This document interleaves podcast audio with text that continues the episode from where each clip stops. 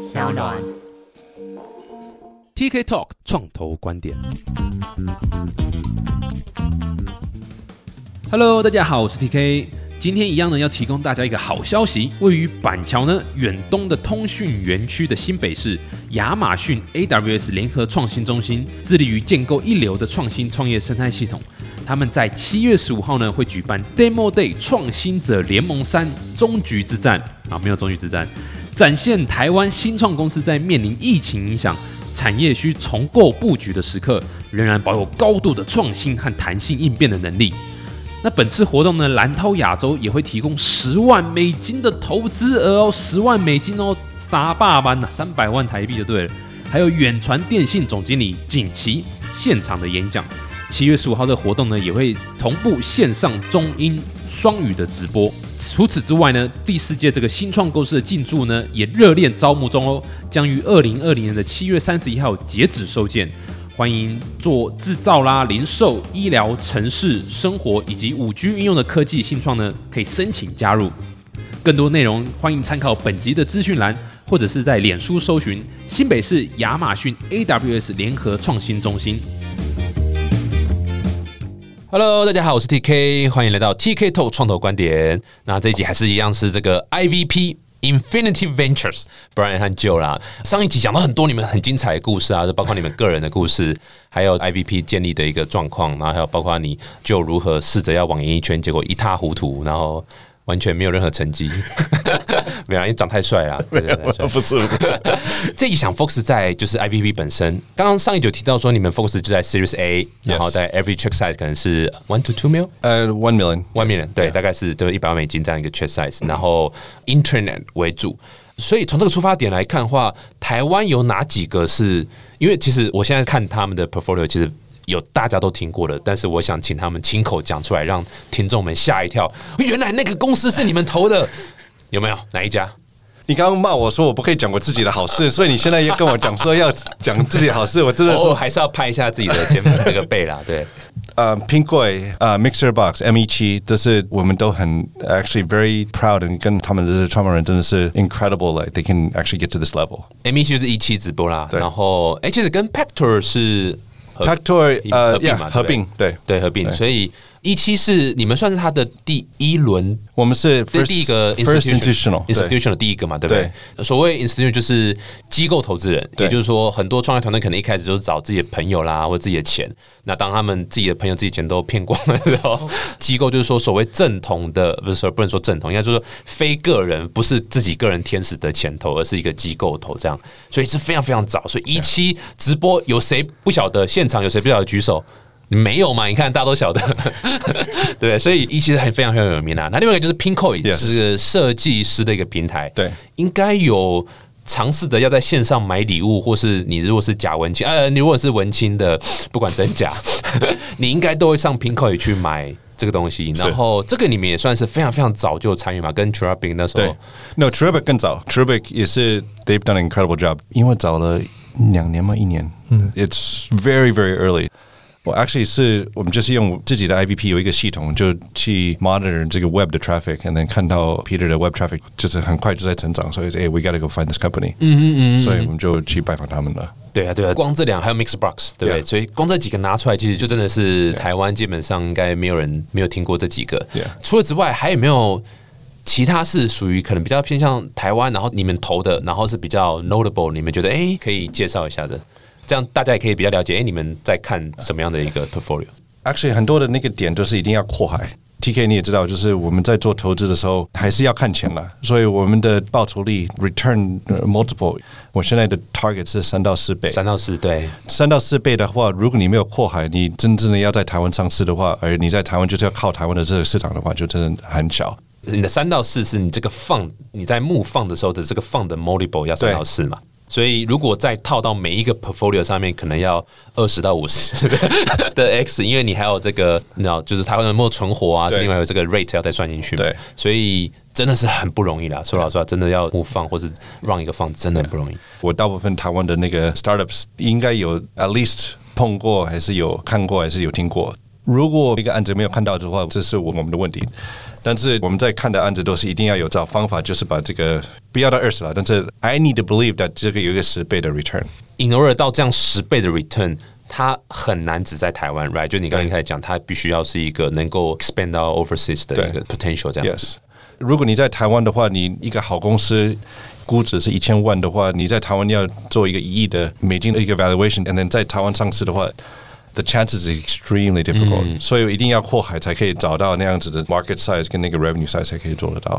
所以我们现在也是有蛮多的那个行业还是在看，就觉得是有机会的。It's it's especially in the same areas that we that we talked about，就是 fintech 跟 social media 跟 e-commerce logistics 这一块。对。对，我觉得你刚讲一个重点，我觉得还蛮适合。如果有在听这个节目的创业家，很多人问说：“哎，我到底创投在看什么东西？”我们其实也常讲说，很多东西不适合跟创投募资。 Exactly，就你刚刚讲的，你到底有这个 multiple 的 potential 可以到，我们就讲十 x 好了。那所谓十 x 就是说，你现在的 e valuation 来讲，你现在假设你跟创投说，哎，我想要目前，我这笔钱我的公司的 valuation 是就像一千万美金。对，A 轮哦，A 轮差不多可能大概这个 average ten ten mil。一千万美金，然后你要跟创投说，哦，可能在未来的五年或七年，你可以变成一亿美金，这才有这个 ten x 的意义嘛？那一亿美金，如果我再把之前 Brian 讲的 PS 再算进来，你的对？假设是二十，或是说抓十好了，所以你要有一千万美金的年收入，你才可能可以达到这样的 PS。你就要想象，你公司是不是可以 做到这样呢？台湾是不是可以 support 到你年收入一千万美金？一千万美金是三亿台币的一个 revenue，所以这是很 rough，非常非常 rough 的想象。但是如果你今天是一个单纯只是做很 niche、很 niche，然后又只 focus 在台湾很 niche 的一个 market，就很难会达到这样的一个规模。那这个 business 就不一定那么适合找创投。你还是可以卖的很好，你还是可以过得舒舒服服，但是就不适合创投。那没有对错，对就单纯就是 business 本质的问题，对啊。所以这个是的确是很多人问说，哎，到底是不是找创投？我觉得一个很好的一个判断的点。因为 actually 你可以了解我我自己也有 investors。and then 我的 investors 一定要 expect 三到五倍的 return，但是如果我没有达到三倍五倍 return 的话，我没有办法再募 Yeah. 三到四到五个那个 fund 的。 Yeah. 我们也是在做 calculation。如果你可以说服我说这个在台湾可以做一个十倍的 return，sure。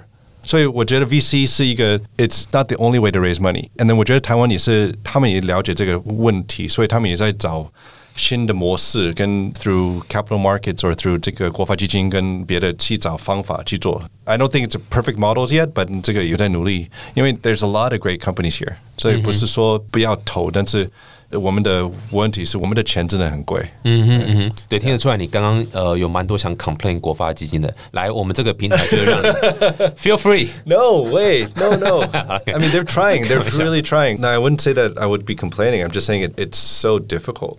因为 the multiples, you only have 几个 levers 你可以动啊，所以如果你动的这个太多的话，你还是要有那个成绩出来。所以 I wouldn't say I'm complaining. More just it's trying to wrap your head around it. 我很简单的，我就说，如果我可以达到一个十倍 return，我就投啊。I think 国发 is they're trying to help the country. So they 你要 help country 的话，OK，如果你要好的 return，but there's these all these other startups that might not be able to make it、所以我没有在批评他们，就觉得真的是一个 their job is much tougher than mine。 因为我们可以投台湾的，就是也是讲 What do we look at right now？刚刚讲说 logistics，这 logistics 现在是因为 Amazon 好大，淘宝好大，Shopee 好大。但是，if you look at all these huge companies 的话，他们还是有一个基本的问题，是他怎么把货从 A 到 B。所以现在台湾跟香港这个两个国家都是 exporting 跟 trade，它的 DNA 都是有这个在他们的里面。So we've seen some interesting things happening in this space.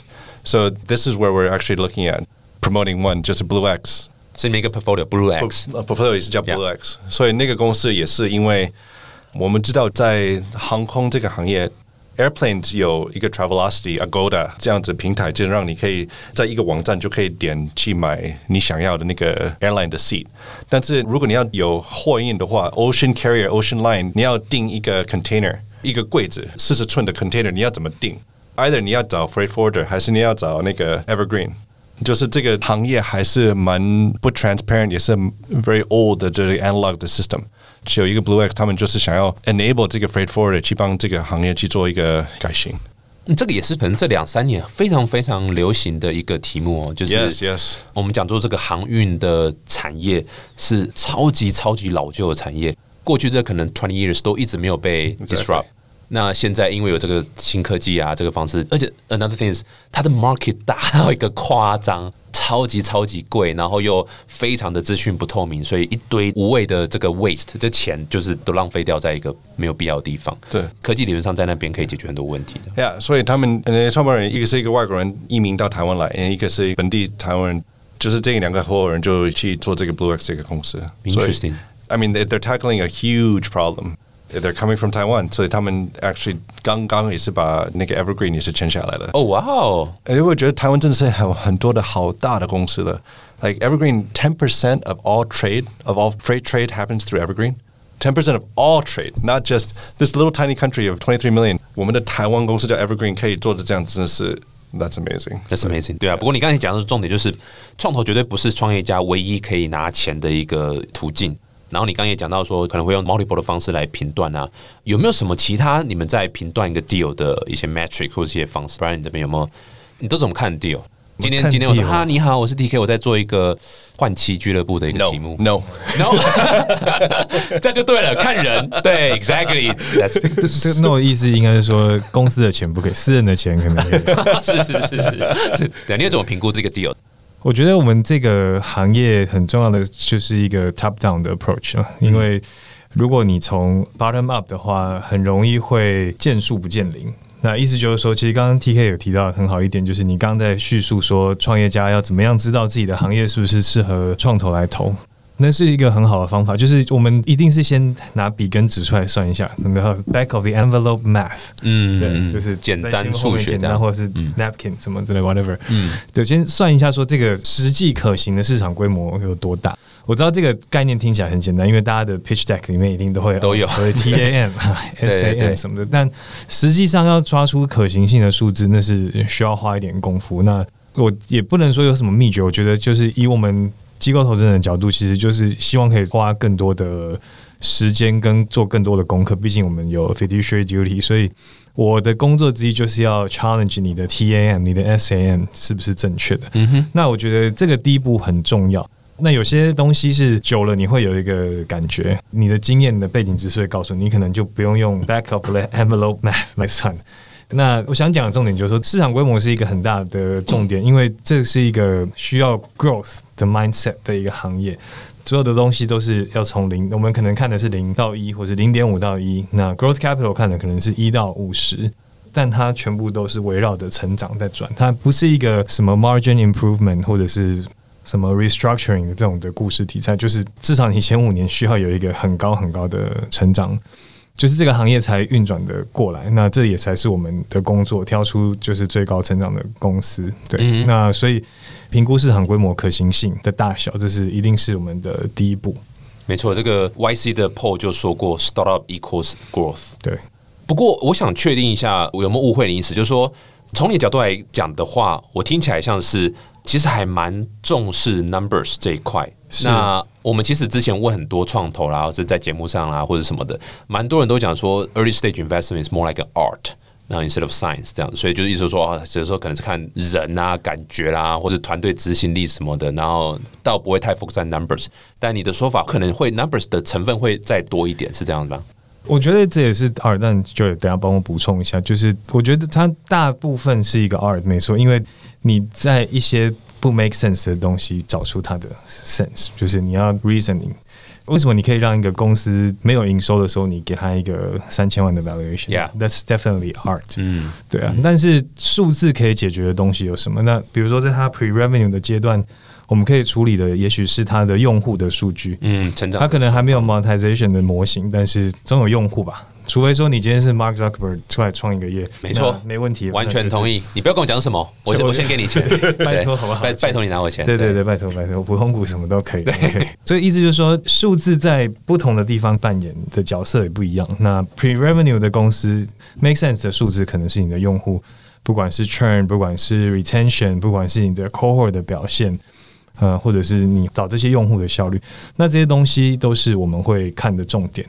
呀，数字在这个地方就体现的很重要，但在 valuation 上可能没有那么重要，因为这时候的 multiple 都是很夸张的，其实含的意义是不大的。呀所以我看我这样解读是不是正确？就是说，你们每个团队来跟募资的时候，因为你们平均大概投资都是就在 Series A，所以其实要去找，嗯，应该说这种 institutional investor，蛮多都坐落在 Series A 这个 sweet spot 里面。所以你刚那些数字绝对不会是我一开始我才营运个一个月，我就可以开始去找创投募资。那时候 actually too early for institutional investor。对你们还是会希望可以 run 可能 maybe 说，比如说一年或者 at least 一年这样子以上。当你有累积这些数字之后，你有一个有点像是成绩单或者说一个 validation 的一个 result，然后可以说，Hey guys，我已经 validate 到一个段落了。你看我的数字，retention 我已经修到这样子了 rate 我已经降低到这样了，甚至是 recurring 的 revenue 是这样子，那个时间点才比较适合找 institutional investor，是这样吗？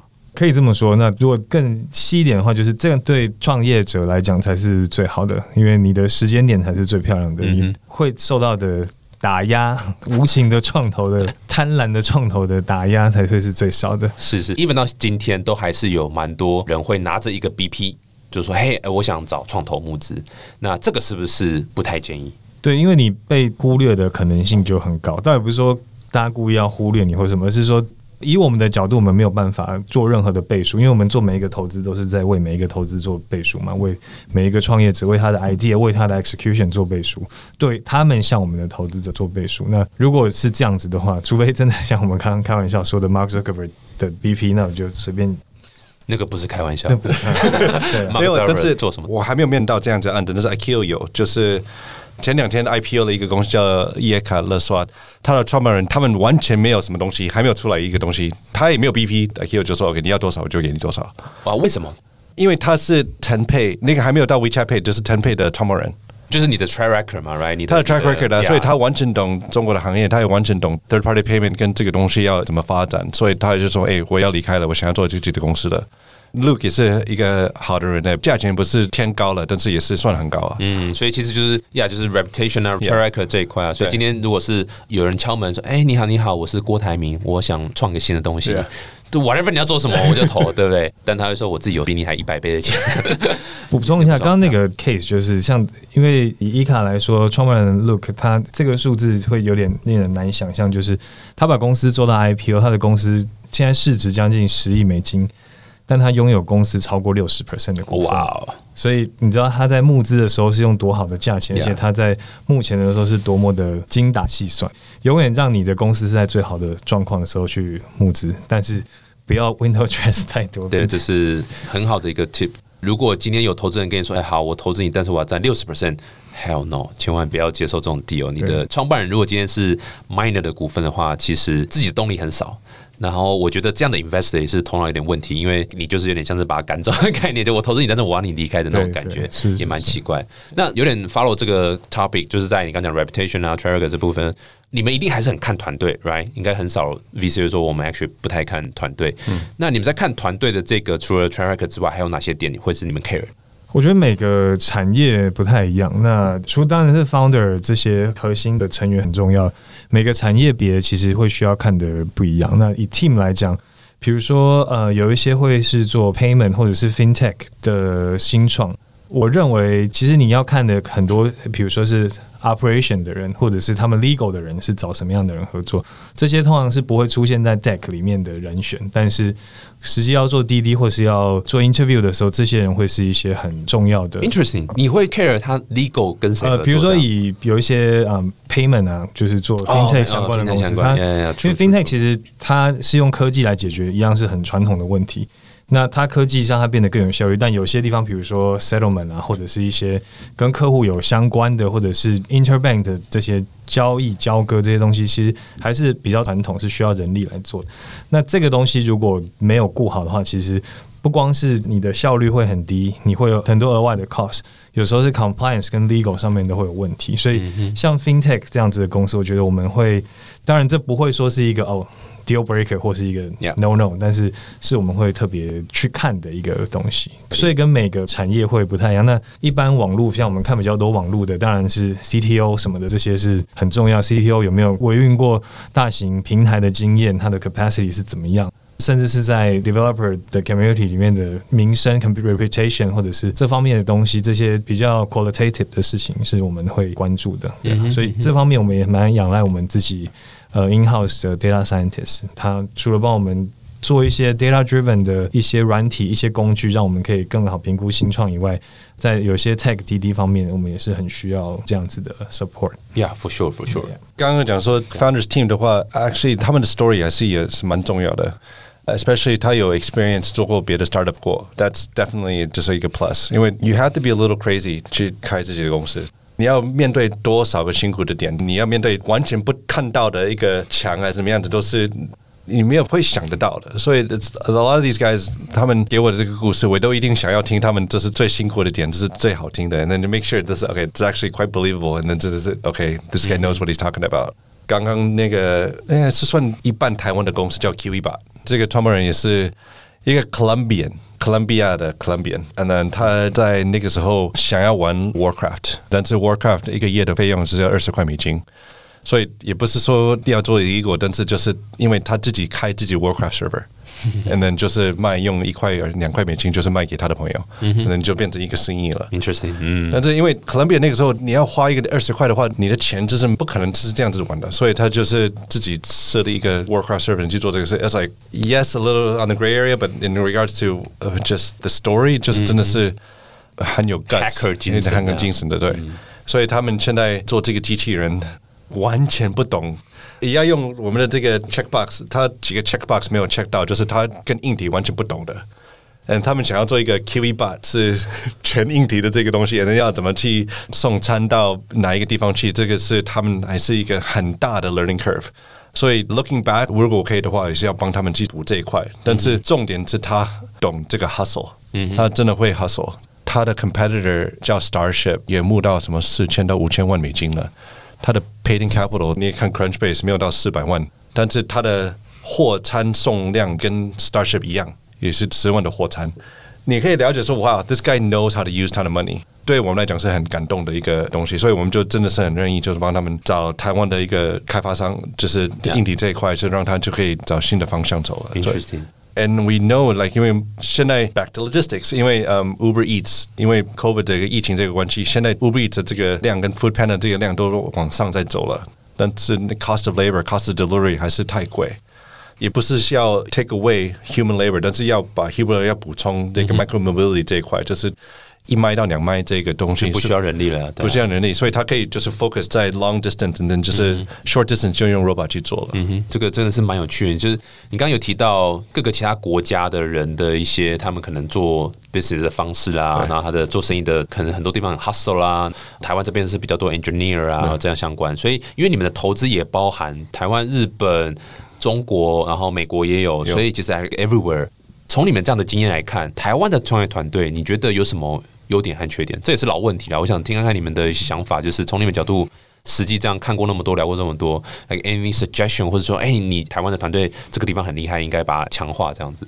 开发软体，we do a really good job。Engineering 这一块我们真没有话讲，we're quite good。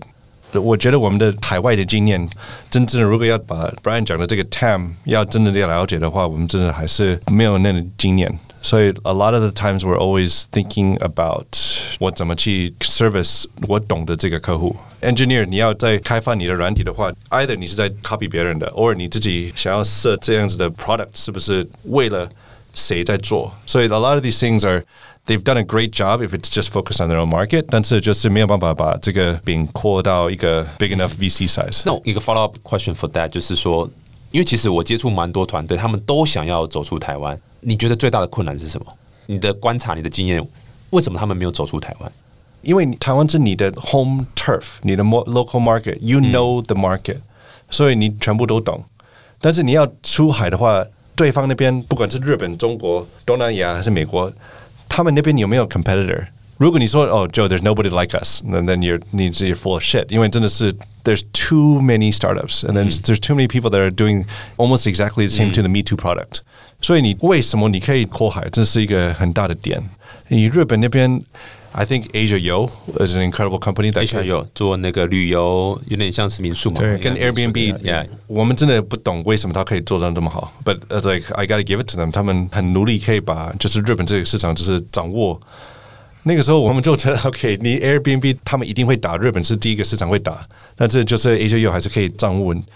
所以不是说我们都一定可以看得懂，而是看得对，但是 it's so difficult to get over it。我觉得每个人都想要卖给别人去，卖给哪一个国家去，但是 what is your secret sauce，or 你要怎么去做？不要说哦，我有够钱的话，我就 hire 一个 team 去做，你只是 Yeah，doesn't 是 work。是对啊，是最简单但是最没有意义的回答。对，但是 how do you attack the market? I think 就那个一期的 CEO 他也是 actually 讲的蛮简单的，就是 I just left it to the professionals。and 所以那个时候，因为 IVP 也是一期的 very big investor，所以我们也是想说，哎，也是看到这个公司的 DNA 很适合日本，所以就是我的合伙人 owner 上也会跳进去帮他做。 But you need to have that 策略伙伴的 strategic and not just money. 所以听起来就是 actually 就是 JFDI 啊，just fucking do it。然后它很难，但是你还是要想尽办法去攻进去，这样子，它绝对不是一个做一做自然而然 organic，日本就被我拿下，不可能会有这种事情发生，这样子。有有什么要补充吗？补充一个好了，我我觉得是从比较 high level 一点角度来看的话，一开始的 mindset 就是说创业家的 mindset，你认为你先把台湾顾好了，你再去打别的城市，还是是说你原本就知道这个市场在这些不同的国家，假如说台湾、泰国、菲律宾、马来西亚，你都知道这边有市场，那你先从台湾开始，这是一个不同的 mindset。谁说台湾人就一定要只能从台湾开始？我们看的很多。老实说，我觉得香港的 startup 做的比我们好，就是因为刚刚 T K 你一开始的问题是台湾创业家的优点跟缺点。我觉得优点其实那大家也都讲很多了。我觉得一个也许可以提出来分享的，就是以我们看到的香港、新加坡的 startup，他们在一开始的时候已经有一个国际扩张的思维了。这个国际扩张的思维不是在你所谓在台湾你达到 one million ARR 或是什么时候你才把它加进来的。那这个时候，你的团队的 DNA 跟你的组成，你的高阶经理团队，说不定已经不允许你去做一个很快的海外的扩张。但如果你一开始就有这个思维，那也许你的 team，也许三个 co-founder 就不会都是台湾人，也许一个 co-founder 是就是最懂新加坡市场的人。所以 on high level 就是这个一开始创业的时候有没有想到这一块，其实某种程度上会影响你接下来扩张的难度。那如果太执着于一开始就是啊，OK，我知道 A、B、C 地方都有机会。但是我我先把台湾做起来再说吧。我是台湾人，我要先把 home market 做起来。嗯但我觉得这不见得是，这至少以我们的角度来看，我们是希望有一个 cross border 的机会。以我们的角度来看，也许这样会有点可惜，因为你从台湾 startup 零长到一的过程，你的 DNA、你的文化、你的团队可能会限制了你之后要往外走的能力，也不一定。所以听起来这样会是有点像是说，你刚刚讲新加坡和香港的，那他们主要的点会是什么？是说他们的一开始 team 就蛮 international 的一个 team 吗？还是说他一开始设计的商品走向就是很自然而然就是要走 global 的这样的一个 market？你看到有什么点是，就是你刚讲香港、新加坡那边是最棒的？比如说我们的一个 portfolio partnership，这没有要 promote 啦，但只是说刚好觉得它是一个很好的例子。founder 都是香港人，但是他们一开始的时候，他们当然推从香港，那很容易就想说那要来做台湾或什么，但其实他们并没有被传统的这样子的思维说啊，我香港 startup 就来台湾，台湾 startup 就要去日本，没有被这样子给 哦有这个有这个 route 对对对，就是很很容易嘛，就是现在现在很多的趋势是这样子。嗯哼，对，但是我记得他是二零一五年创立的，我们二零一七年投的。那他在今天已经在十个国家营运。那 b a n s h i p 做的是这个 last mile 的 e-commerce 的 delivery，、嗯，所以他最近刚刚开了新加坡了。那他在香港跟台湾都很大，那在东南亚的各国乃至于日本都有，嗯，对啊，所以就是我觉得是知人善任吧，就是说他们很容易、很愿意授权给当地的 lead 去做他们最在行的东西，让 BD 什么的就让当地人去跑。母公司做 HQ 的，就是给他足够的资源。那他们是我不敢说从 Day One，但至少是从我们投资的那个时候算是 C Round，他们就是有这样子的 mindset。你可以很明显的看到在 Pitch Deck 上面，不是说哦 A B C 国家，呃，We want to go there。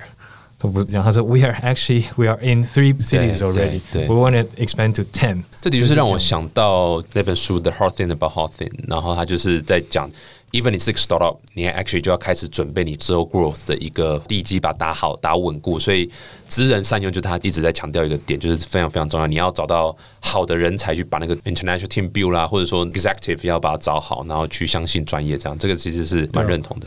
就是我觉得这讲起来就很简单，那很难很很难难做得到。那可是 b a n s h i 超 p 是一个呃，它现在大概是一个 Series B stage 的公司。那如果更进一步讲说，像一期这样子 Series D、Series E 已经是 Pre IPO 的公司，那当时在开发日本市场的时候，真的是很佩服 Group 的 CEO Joe，嗯，跟当然还有董事会的支持，他们就让放手的让日本去做。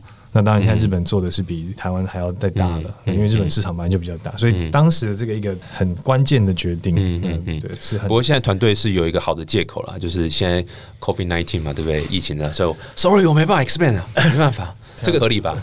No No，你好 harsh 哦，就太 harsh 了。你让他戴口罩、防护衣坐飞机去出差哦？没有啊，但不不不不，当然点头了。家有，公司有两千个口罩，可以提供给他们。没有，我就觉得就是还是 hustle 了。你看那个 Q 一吧，他们也是开始 How do we create some type of PR？说要怎么去服务他们？不管是跟 San Jose 还是跟 Grad Hub 帮 Hospitals，他们就开始要动啊！你不可以就是世界不会等。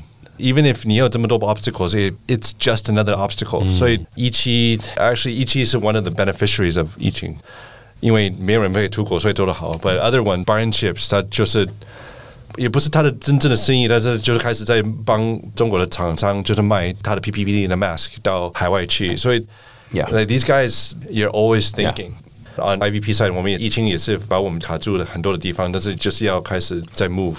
各位终于知道这个创投是多么的可怕了哦！就是管你疫情呢，你给我坐飞机 出去，没有开玩笑，开玩笑。不过重点是经营一家公司真他妈有够难啊！Story is hard，什么东西真的很难，绝对不是各位想象中真的是风光啊！对，那是很 crazy 的。你要真的是义无反顾在做，然后 super passionate about 你在做的事情，不然很难支撑下去。很酷诶！哇，今天学到很多这个 IVP 的一个投资的哲学啦，还有你们经验分享诶。如果有人想更了解 IVP 的话，可以去？哪边多了解你们东西，或是你们有办法可以让我们直接寄 deck 这样过去吗？可以啊，可以啊，可以。欢迎。就是 I mean，我们每一年都会办 Infinity Ventures 的活动，我们的团队也是用很多心气办这个活动，也是不是因为 charity，只是因为想要说服 startups to listen to these guys，因为 you learn a lot from your actually what they started right from the very beginning，就是用这个 Infinity Venture Summit 去让你听到这个秘密的这个个 nuggets of of yeah，对。 台湾这个也是 IBS 吗？也是 IBS，也是 IBS。然后是每年的大概什么时候会办？每年办两次，六月跟十二月会办。那之前二零一八年的时候在台北办过一次。基本上会在台北啊、日本啊，或者是还有在曼谷办过一次，所以日本是一定会有。那另外一次所谓的 international 的 IVS 的话，我们会选在当年度选择比较代表性的地点。I see，I see，对对，酷诶，蛮期待。台湾还是会办那个 IVS beta，就是比较 actually more closer，对，了解，亲密一点。对，所以都在你们的网站上可以看到这些讯息。是，再次感谢 Brian 和 Joe，谢谢你们，谢谢谢谢，我们下次见，谢谢，谢谢，拜拜。